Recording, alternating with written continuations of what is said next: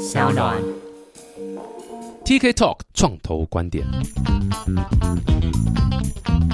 Hello，欢迎回到 TK Talk 创投观点，我是 TK。那这一集呢，还是 Tina 新源在美国还有大中华地区，嗯对对，做蛮多投资的。那我其实印象还蛮深刻，在你刚刚一开始讲 iFit 那个帮忙他们嘛，那 iFit 那段时间应该是一13三一四14哈，对，对，一三一四那时候，其实台湾的 early stage VC 还蛮活跃的，对不对？那时候蛮多像创意工坊，就那时候、哦 TMI TMI 对不对？是在那时候，然后我记得好多，三 e 姐也是那段时间嗯好，其实台湾有经历一段，就是呃，蛮多海外或者甚至是中国的 VC 过来投，像 Celebration，然后应该还有一些吧。某一段时间他们来投了蛮多，但后来其实东南亚这个生态圈很快速的起来了，所以把很多这些不管是中国，不管是韩国、日本这些真的是有主大的资本的这些国家的 VC 都吸过去了，嗯所以台湾相对就要跟这些东南亚的公司去竞争，就相对比较没有那么有优势。对啊，所以这就是我这一集想要跟你聊一聊，也多听听你的想法。就是你们这样子算是投了蛮多，就是不同地方，尤其是我们整个这个投资环境来讲，最让人家喜欢的大市场就是美国、中国嘛，嗯对不对？在这两个，那又因为你们是台湾人出身，然后有台湾的这个 headquarter，headquarter 在台湾嘛，对不对？你可以这样说，对，所以其实你们也很重视台湾这个市场，然后以前投了非常非常台湾，最近这几年稍微少一点，所以很好奇你们的这个 thought process 是为什么？嗯你可以先简单分析一下说，譬如说中国那边的状况怎么样？你们这几年观察中国那边的投资环境和创业环境是如何？中国那边，你就可以把它想成基本上跟戏谷那边，就是它可以说是现在目前世界上两个最大的 hub in terms of 可能资金的大小跟这个 talent 的数量，以及人们愿意消费的这个意愿，对不对？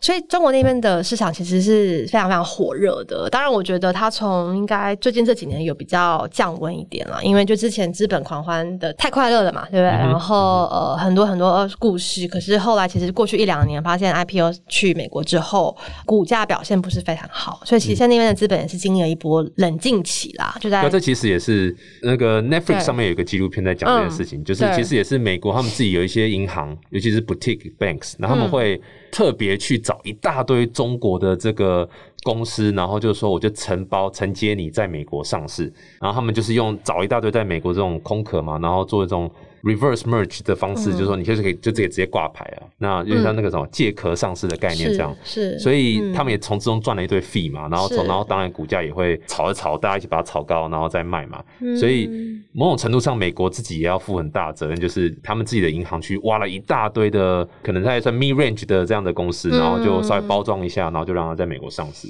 对，的确那时候资本是很可怕的乱乱跑乱窜这样。是啊，肯定的，就是哪里有钱，大家就往哪里钻嘛。那我觉得其实，就 China 也，我觉得也蛮有趣，就是说它，你虽然它是一个共产主义国家，可是它其实超资本资本到不行，超级资本非常会想商业模式，然后非常会想怎么样赚钱，所以对他们来说，这整件事情是基本上大家都在做这件事情。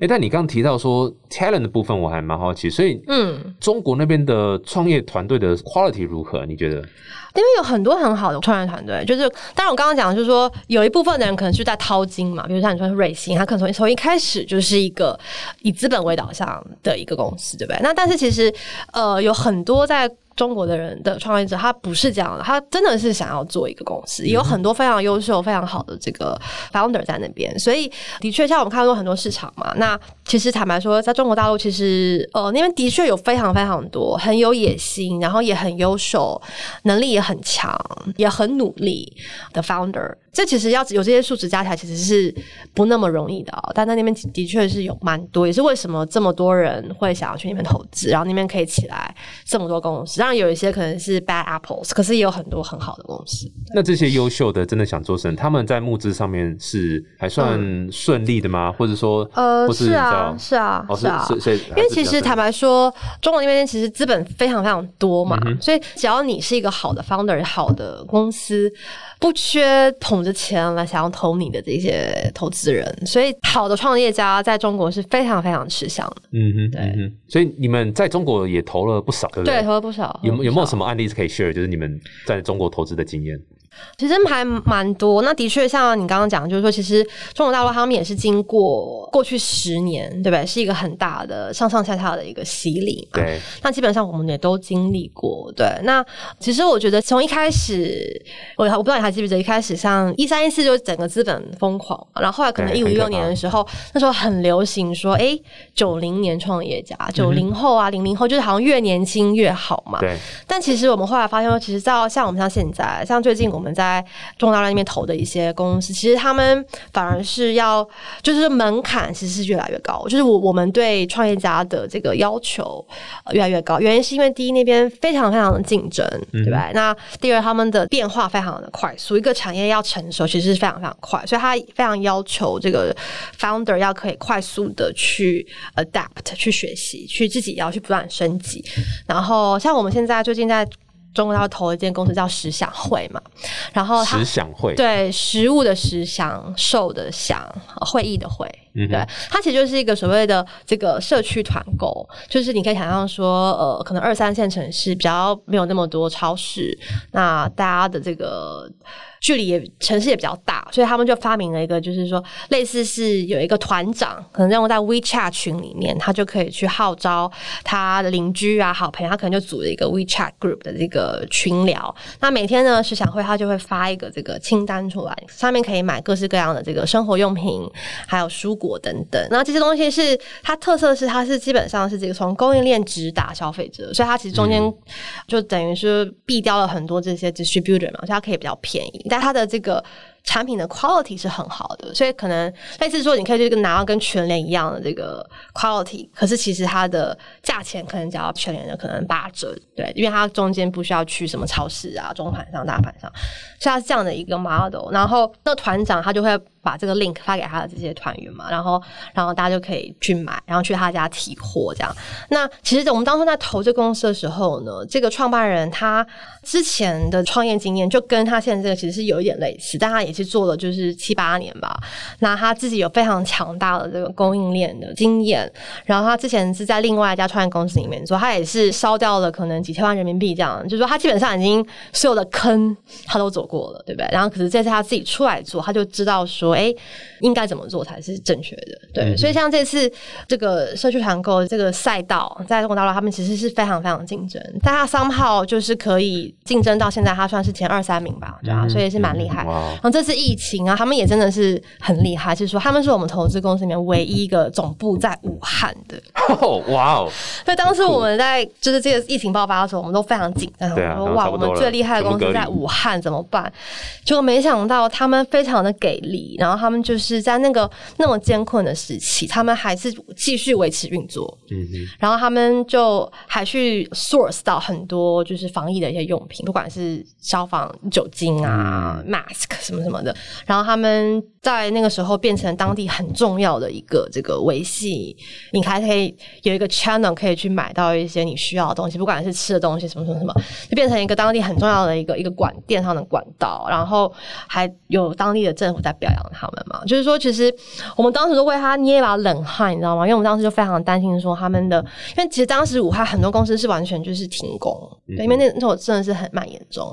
但他们就是嗯，创办人自己也很给力嘛。他们当然这不是说你想做就可以做到，你还有办法在那种时候可以去第一，你可以去 source 到这些货，然后第二，你可以让货卖进去。这些物流上、供应链上其实是非常非常困难，然后他们都可以达到。那当然，这也前提都是他们还要保。使他们的员工可以在一个很安全的环境下面工作，所以他们要提供很多很多的这些安全措施嘛，对吧？所以就是说，在这种。越艰困的情况下，你就越可以看出说什么公司它是可以 survive。对，那没有穿裤子。对，然后所以其实当初我们在我们在投他的时候，也是觉得说，哎，其实他的这个经历其实是非常非常强的。但是他，因为其实现在全世界吧，有很多这种 CEO，比如像你像 WeWork，对吧？他非常的 charismatic，他非常会讲话，他来可能说忽悠也好，或他很会去逗这个投资人的，讨他们的欢心嘛，对不对？他可以拿到这么多钱。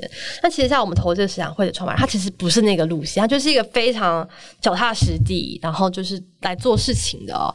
所以说，当初虽然我们有时候觉得，哎，好像他少了那一种很很 flashy，或者是说就是有一种 CEO 的那种光芒。但是其实因为我们知道，这种做社区团购其实是非常辛苦的，对不对？你其实你的能力是要在于说你怎么去动员这些供应商，你怎么去动员，你怎么去安抚这些所有的所谓的团妈，对不对？这其实是需要。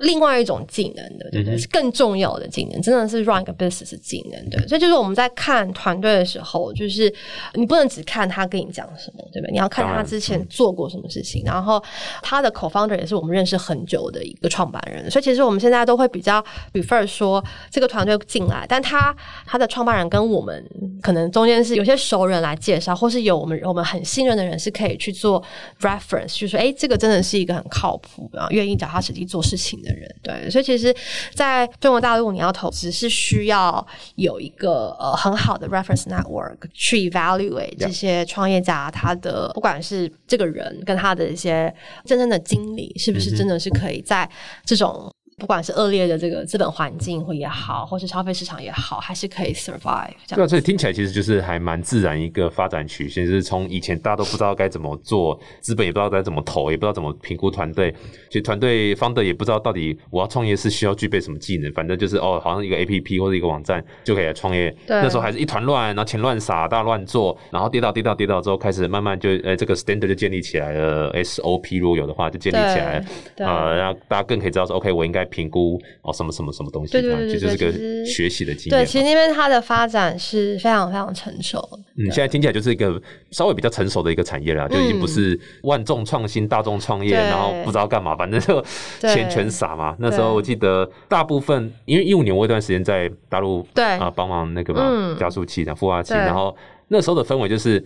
照着政府的补助计划走。对，今天伟大的领导叫我们干嘛，我们就干嘛，反正他会给我们钱了。对，那时候就是啊，我们需要一堆孵化器，然后就啪，连个呃看起来像茅厕的地方都可以挂个招牌，并发去申请补助。那时候就是最巅峰的时候，那个中关村创业一条街嘛，那时候一堆创业咖啡，对不对？全部都是咖啡厅里面所有人都在。讲 PPT，然后 pitch 投资人，对不对？那然后现在那条街上面已经没有了，全部都倒光，又变回书店了。对啊，所以就是一个时代的开始跟结束。那我那时候我记得很清楚，是因为你刚刚提到九零后创业嘛，是一个趋势嘛。对，对我记得那时候还有一个另外一个点是那个辍学，要辍学创业是一一个指标。那是美国啦，没有没有，那时候中国也有，真的吗？所以我那时候我还 exactly 遇过一个中国的一个学生大三，他跟我说：“哎，那个 T 老师，那个我快毕业了。”但我还没有，我快没办法辍学。对，我是不是应该写说大学没毕业这样？没有，他意思就是说我是不是应该要赶快在毕业前赶快辍学？哦，因为我再不辍学我就要毕业。所以我那时候我就很想很想打他头，说你到底在干嘛？这样，但是就是很有趣啊，就是一个演变这样。对。那美国呢？美国已经是这么超级成熟了，你觉得它现在你们在看美国市场投资的话，会跟中国有什么差别吗？然后另外一个问题是，因为很多人在讲说中国的。很多就是 consumer facing 的这样 service 是已经赢过美国了。你说像 WeChat 啊，很多东西是赢过美国。你怎么看中国、美国这些竞争？嗯，美国的一个好处是说。好比说，我们现在讲 SaaS，对不对？就是说，他 Day One 这些 Founder 就是真的是很幸福，他不用去想什么海外市场，因为大家都已经很已经很习惯去用一些从美国来的产品嘛，对不对？什么什么 Gmail，对不对？你看你在用的什么 Facebook，对不对？然后 Microsoft，就是大家已经非常非常习惯用这些从美国人他们他们所做出来这些所有的这些工具，所以其实美国不管是在 SaaS 这个东西上面，他们其实 Day One，他其实基本上就有了全球市场了，对不对？那边百分之六十的 SaaS market 都是美国人他们做的，所以其实他们有一些先天上面的优势。对，那我觉得呃，那边的 founder 也是非常非常成熟。那那边做投资就是要非常的 specialize，基本上每个投资人可能，当然除了一些很大，说红杉或者是一些非常非常大的 Andreessen 的基金以外。呃，如果你现在才是一个新的 fund，通常你都会有一个很 specific 的 thesis，比如说哦，我是做 deep tech，我是做 productivity，就是因为你必须要能够讲的很深入嘛，因为那边的创业者也是非常非常多，然后每个领域都有很多很多的这个公司，像如果你要看的好的话，你必须要呃能够真的很了解所有的这里面的一些 player，所以那边的也是一样非常非常成熟的市场。那我觉得其实中美现在的确他们最近这几年不管是贸贸易战还是像现在这个疫情，其实都让这两个国家会越走越远。然后对彼此的不信任。比如说现在，好比说 TikTok 这个东西，现在在美国非常非常红，这个短视频。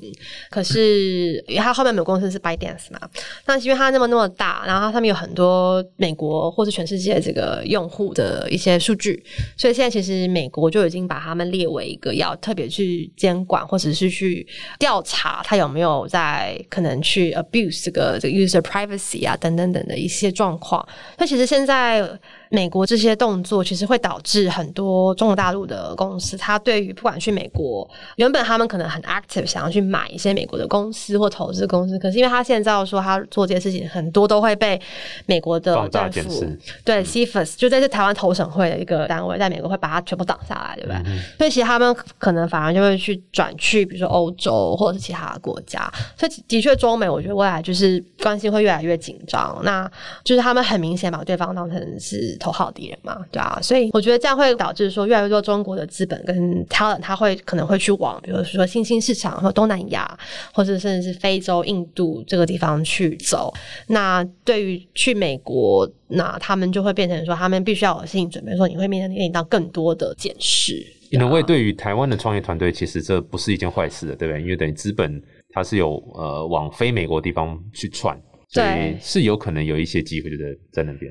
对，我觉得你可以这样说吧。对啊，嗯，那这样的话，所以你们在美国的投资策略有做什么改变吗？你们怎么样 differentiate 你自己？你们是有特别说你们就只看哪个产业吗？还是你们在美国的投资 strategy 会是怎么样？嗯，其实我们在美国的定位值都是，呃，我们可以给他们一个比较是有 Asia perspective 的一个一个 VC。对，那其实坦白讲，我觉得我们的一个好处是说，嗯，我们是有有很好的 track record，就是 both in US and China。对吧？因为我们比如说 Matt，他有把公司在中国的公司带到呃香港 IPO 的经验嘛，所以他基本上有就是零到一，一到 IPO 这样很完整的一个 track record。呃，然后在美国，我们现在又投了很多独角兽，比如说像 Faxport，像 Com Ham。而且我们其实不是说，因为其实很多人他们可能投个什么一万块，是说哦我是这个 Faxport 投资人，可是其实我们是第一跟 founder 是很熟的，就是很像朋友一样的关系，是非常非常 close。那第二，可能我们投的这个金额也是不小的，对我们不是说只有投种子轮，我们通常很好的公司，我们可能后面几个轮次也会试着去去发了，或者去参加。对，所以其实我们都是这些大的公司蛮重要的一个投资人。对，所以其实这些东西对那边的 founder 来讲，就是哎，第一，你 you're very legitimate，对不对？然后第二，其实他们还是会想要有一个，就是不管是 China 或是亚洲，就是他们喜欢有一个 someone who is international on their capital。table 对，那通常我们很多时候就是那一个投资人，所以这是我们在美国很大的一个 differentiator。对，我刚刚就正想问说，这个 value proposition 我们带给你 Asian perspective 或是 China market，这个 value proposition 在那边是蛮被接受的吗？还是是 OK 的？因为其实我觉得现在过去几年的一个趋势是，大家都会更快、更早的想要去全球化。嗯，对，因为你会看到说，可能在更久以前，大部分的发展可能都在讲，在想自己的这个 domestic market 自己的市场。可是所有的这些 unicorn，对不对？他们必须都要讲一个 global story，它不能再只是我只在一个国家了。那他们也都越越来越快，长得越来越快嘛，因为很多资本的挹注，所以变成说，大家会更快、更早的去意识到说，OK，那当我讲 global story 的时候，我不懂 Asia，我完全不懂 Asia，对不对？那我需要 someone who can teach me，或者他可以给他一些 resources，对，所以很多时候我们会扮演那个角色。嗯，这样蛮好，这样蛮好。所以这样美国其实很成熟啦，这个就怎么评估团队什么，这肯定就是要非常，应该是跟中国那边你们在看团队的 strategy 应该差不多了，就是我怎么去看这个人啊，然后对，evaluate 这样子，差不多就是第一就是要有一定是有好的人帮我们 reference 嘛，对啊，然后再就是说，我觉得美国中国。美国听起来感觉比较像是你到底要怎么样 differentiate 你们自己放，然后可以让大家知道说哦，我应该来找你们。也倒还好，因为其实我们也不是是那种就是很 active 在不断的 promote 我们自己，就是说哦，straight pray，或者说我要去办个 demo day 让大家来找。我觉得我们也还好，因为我们其实我们光靠 refer 这样的 deal 就已经很多，然后也都是 pretty high quality。但只是我觉得我们自己要可能去决定说怎么样投，可能会有一个中小吧。因为其实现在的确真的是。各种各样的案子遍布在各个产业，其实是非常非常多的。对，嗯，所以这个是好还是不好？呃，好的是它可以分散风险嘛，对啊，那就是说，像今年对不对？才四月就已经发生这么多事情，那我们就很 lucky 说我们的 portfolio is very very diverse，所以它不会有一个重灾区，对不对？其实大部分其实是很很完全没有被影响到的，对。所以我觉得其实做早期就是要 diversify，那但是我觉得可能就是要训练出一个。更好的方式是，甚至是去 search globally。所以为什么刚提到说，我们现在可能要也要去放宽，说我们看的这个地域不再只限于这样的地方，而是要更 global。嗯，没错没错。那 global 的话，就是又要再回到我们这个地球的中心台湾啊。所以刚刚分析完中国、美国，那台湾呢？对，台湾也是你们算你们 headquarter 很重心的一个地方。是。你怎么看台湾的创业和投资环境？嗯，我觉得台湾投资环境肯定是有变好嘛。就是你说我刚刚讲到说，可能二零一零年的时候，那时候就一家。Early stage 的什么硬，不管是呃叫什么加速器，就 AppWorks 对不对？然后可能到现在你说百花齐放，然后国发基金又这么给力，对不对？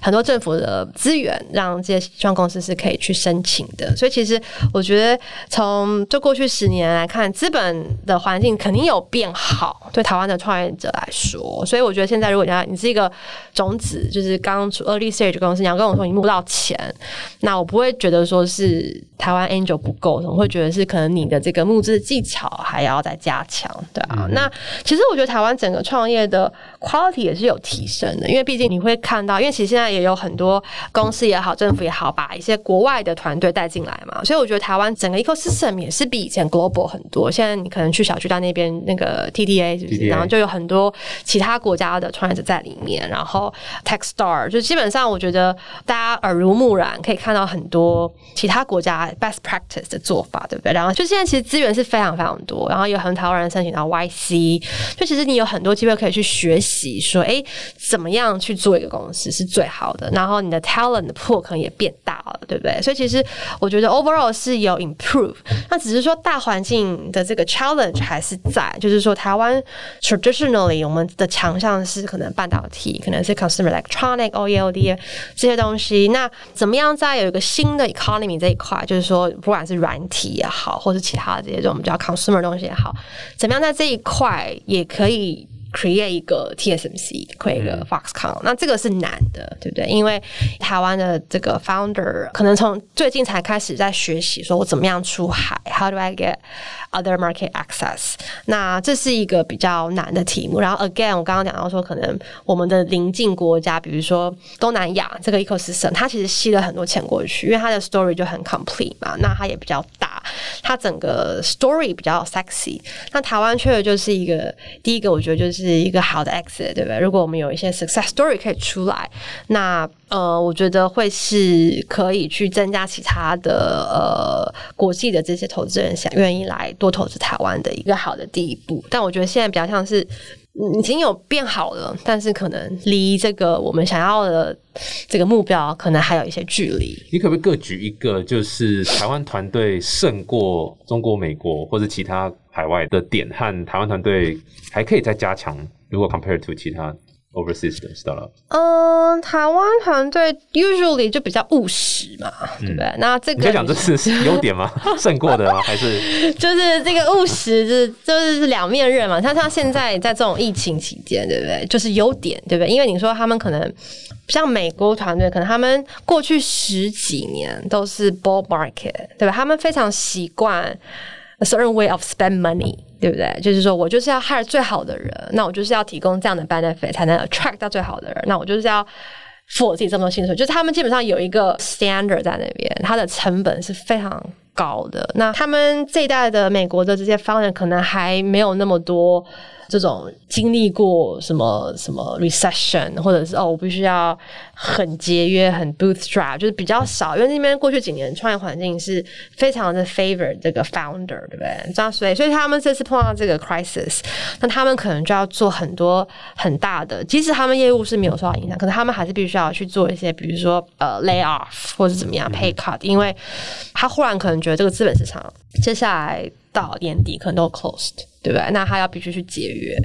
那这点来说，可能台湾反而就是比较不会那么大手大脚嘛，他们是相对来说花钱是比较比较节省的。对，那这样那这种东西在这种情况下，global crisis，你可能两年内有一年半募不到钱，那你要你要 how do you survive，对不对？那我觉得刚好台湾的这个环境也是你们可以去 bootstrap，就是它整个成本架构是比什么北京、San Francisco 低很多，那这是台湾的一个一个优势，对啊。那对但同样的，这可能是一个劣对势，。另外一方面来说，就是可能就是说，我觉得刚刚就是说讲到中美这两个市场是非常非常成熟，什么意思？就是说，任何一个产业，它里面可能有几十家公司在里面，那它是非常 competitive。那所以你在里面，你就是要做到最好。所以你这个 as a founder，你是非常的，你的压力是很大的，然后你会必须知道说我要怎么样可以做到更好，对不对？那其实，在台湾它相对没有那么那么的 competitive，就是很多很多赛道里面可能就就是几家，或甚至只有一家，对不对？那那很多时候因为不是很竞争，所以其实对于比赛来说，可能我也我没有什么比较的基准嘛。那对方的来说，他可能也没有办法去。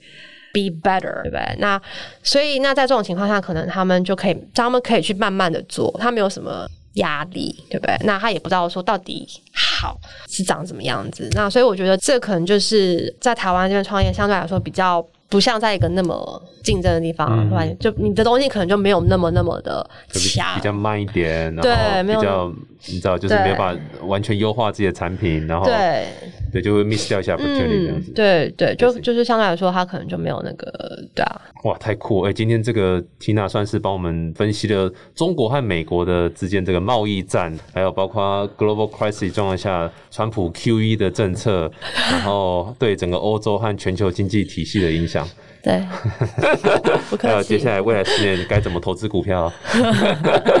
有没有最后一句总结，就是给台湾好了，台湾的创业团队，因为收听的大部分还是台湾的听众比较多，嗯台湾创业团队，呃，怎么样？第一个是面对这个疫情的状况，嗯第二个是我如果之后对要再继续成长长大，我应该要多注意哪些点？嗯，疫情哦，就 survive，就接下来可能半年到一年，这个整个资本市场都会很很紧缩嘛，对吧、所以在没有办法募资的情况下，然后可能也许收入也会比较低的情况下，你要可以再撑过去，这个是接下来我觉得最短期内你要 focus 的事情。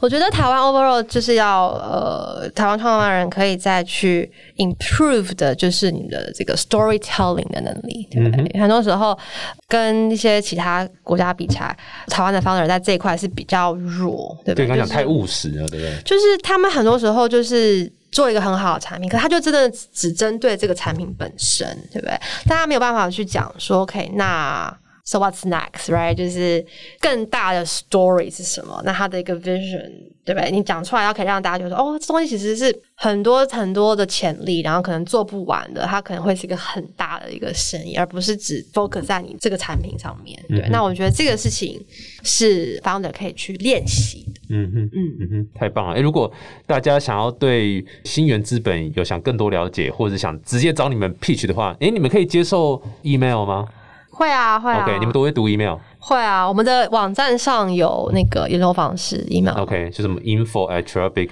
没有，是一个人人哦，都不会有人去看没有没有，我们有人在收那些 email。OK，所以他们要怎么联系你们？就直接在网就站上就 email 对啊，网站上。OK，你们有 Facebook 还是 Twitter？有我们有 Facebook，有蛮多人会在我们的 Facebook 上面联络我们，对，OK，所以我就打新源资本就有了。